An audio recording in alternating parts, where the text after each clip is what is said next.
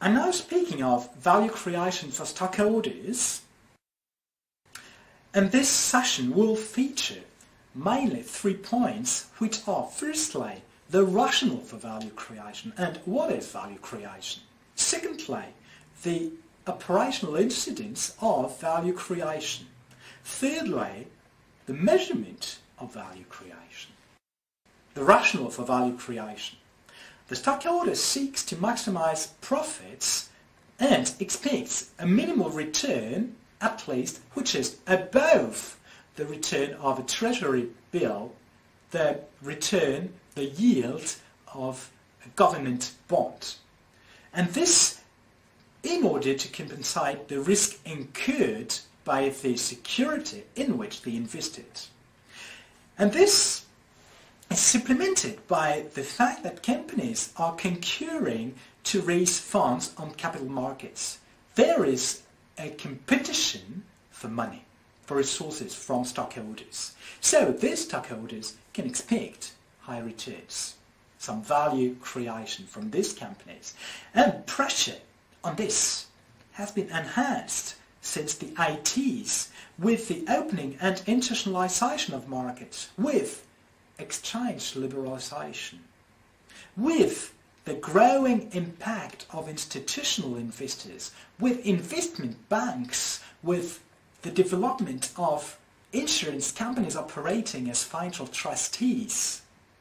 And this has had for a consequence a change in the conduct of operations and the need for appropriate measurement models for value creation. These models should be used to inform stockholders and provide them with appropriate information on operations and the extent to which they contributed to creating value for them.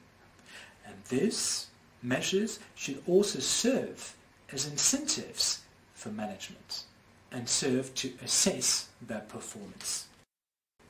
The operational incidence is mainly based on the fact that there is an overlay focus on most promises, activities and products with the neglecting of other operations, other less promising products. This has led to cost reduction, reengineering, delocations, relocations in low-cost countries with a vital short-term view. Some specific functions, roles, duties have been outsourced also for these reasons. But then also working capital management has been a major issue. How much money do we need on a daily basis to conduct day-to-day operations? How much should we pay our, of, uh, how much availables, how much payables, how much receivables should we have? What delay when paying, when collecting money? This is now a critical issue then there also has been a more and more stringent selection of investment projects. Nowadays, a project should be non-risky, highly profitable, quickly profitable. And lastly, performance is the basis for compensation for everyone within the company. These are the operational incidences of value creation as an obligation. Now, how can we measure stockholder value creation? There are three kinds of measures. There are accounting measures with net earnings and financial profitability, you know, the bottom line, very quickly set. Also market measures, profitability of investment in stocks, stock price increase and such things. But also economic measures with the well-known economic value added which is meant to improve accounting measure now comprehending the cost of equity, which was not the case before. And I'm now developing each of them separately. Imperfection of accounting measures. Well, accounting measures have some advantages and some limits. The advantages are that first, they provide us with some safety, some security. We know what is accounted for, how it is accounted for. We also know that accounts are regularly audited by professional, independent bodies. And we also know that accounting standards enable us to compare both performances over time from one year to another and also from one company to another within an industry but also across various industries. Another advantage is that accounting takes account of internal dissemination with various subsidiaries, divisions, and so forth. It is an aggregated measure, not specific to one local context. But then there are some limits though, which are that book value of any capital investment, of any asset, is different from market value. Historical cost, as in your books, does this make much sense? And the second major limit is that the cost of capital, so the remuneration of risk, is not included in net earnings. That the cost of capital appears nowhere. The bottom line never, never reveals anything relating to the cost of capital and the risk incurred by this company. Now we can see market measures. The principle of market measures is that we measure total stockholder return of an investment and this both per share and time period and this measure has the great advantage of including dividends so that you account for stock price change, increase and dividend payment and you sum this and discount this sum. This is total stockholder return the internal rate of return of future cash flows generated by this stock investment. The advantages are, like I said, that you include all payments and all cash flows generated by the stock and there is a kind of factual reality insofar as you include all these flows, real flows of money, real value created on the market. But now the question is, um, is the market always right? Is the market always right when it prices a stock as it is?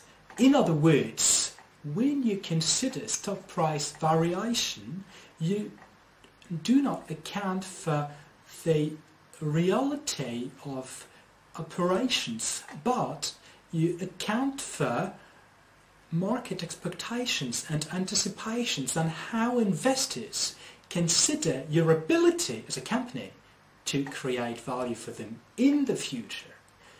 In other words, today value on the market is the sum of your expectations regarding the ability of the company to create value.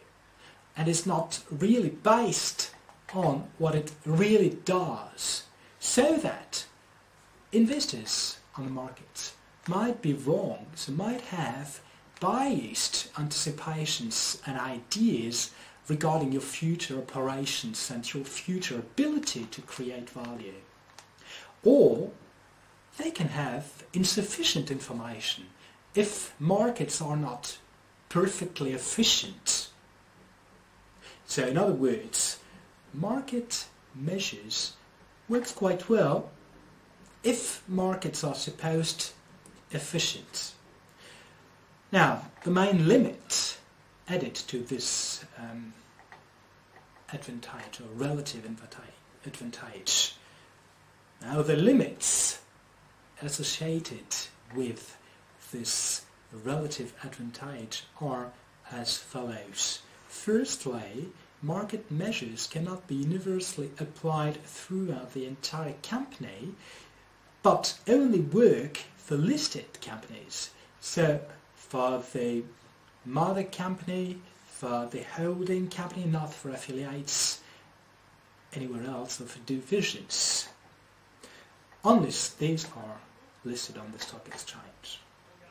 And the second main limit is that volatility of stock quotation and sensitivity um, of stock price to macroeconomic factors can preclude from reliable measures.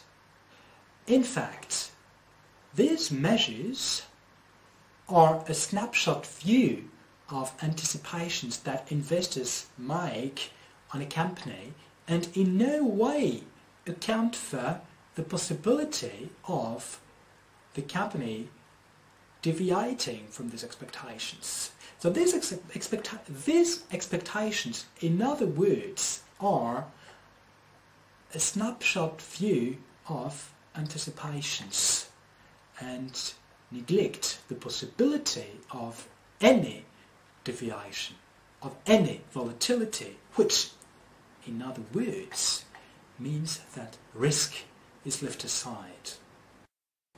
Among market measures is economic surplus measurement, known as EVA, economic value added, which has been made popular and sold ever since by Stern Stewart as the pivot of a compensation system for managers and is now patented as EVA. So these people sell it as an improved accounting measure that also includes residual net earnings after you accounted for capital, the cost of capital, and earnings, while traditional accounting measures neglect the cost of capital, which means that this measure is the equivalent to net earnings after tax diminished by the weighted average cost of capital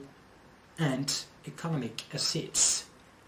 And thereby you reconcile accounting measures, net earnings after tax, and market measures, which are equivalent to economic assets used or return on economic assets. Here you just reconcile both by diminishing the accounting measure by market measures and you arrive at economic value added. EVA calculation. Very simply, EVA is earnings after tax minus weighted average cost of capital multiplied by economic assets. So the first part of the equation, EIT, earnings after tax, shows added value, net of tax, produced through company's operations. That is diminished by the actual current cost of capital incurred by the company. So what the company is expected to pay to its stockholders or to capital markets. And what remains after this is economic value added, economic surplus. Or economic value added can be computed in another way, which includes economic profitability after tax. So with RECO, which is economic income, as earnings after tax over economic assets and this ratio is then used as a basis to measure economic value added. Then, according to this other measure, economic value added is economic assets multiplied by economic income minus the cost of capital. This is to say, here you measure the surplus generated by your profitability minus the cost you incur here in percentage. And the result is exactly the same as with the other measure. Just a summary of EVA calculation before we engage in next slide. Economic value added computations enable us to reconcile accounting and market measures. So that there are two ways of computing EVA. One is based on the book value of economic assets and the other is based on the market value of economic assets. So in other words, the book value is economic assets as we have in accounts on the balance sheet, while market value is the multiplication of equity by number of stocks outstanding. And we can notice that both slightly differ from each other and that we can arrive at quite different measures.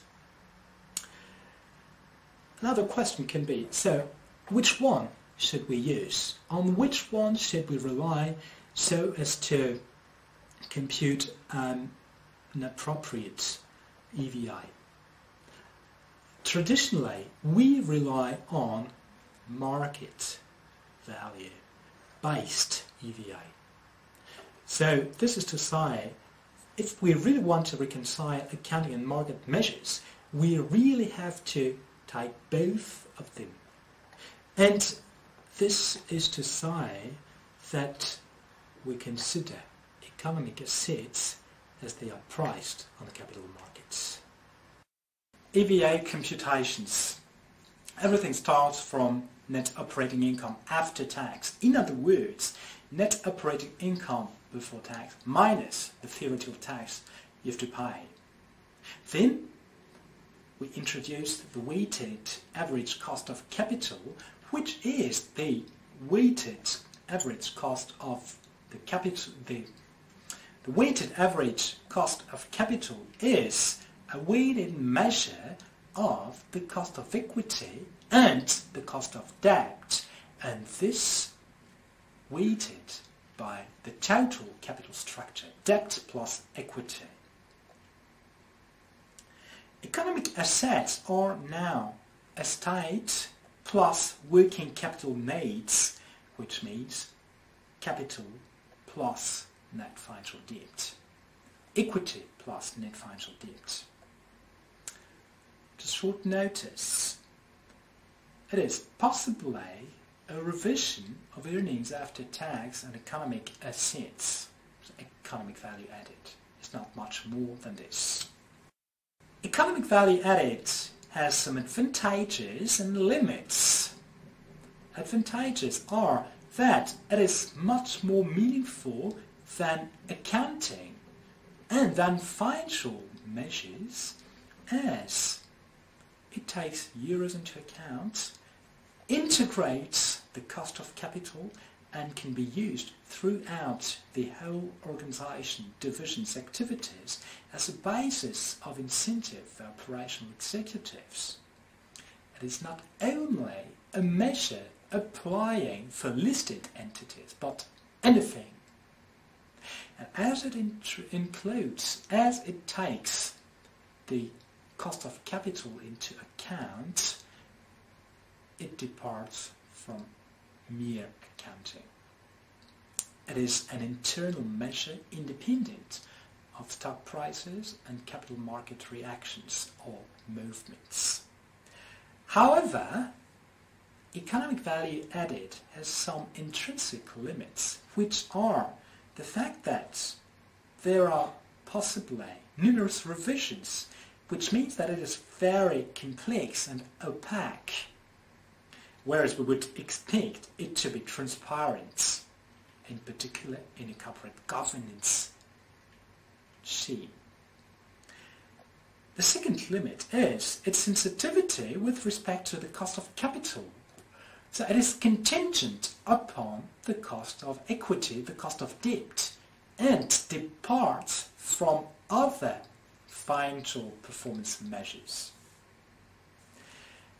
As accounting, it is a measure of past performance, but we have no guarantee, no prejudice that present or future performances will be similar in nature, in quantity, to past performance. This is a major limit.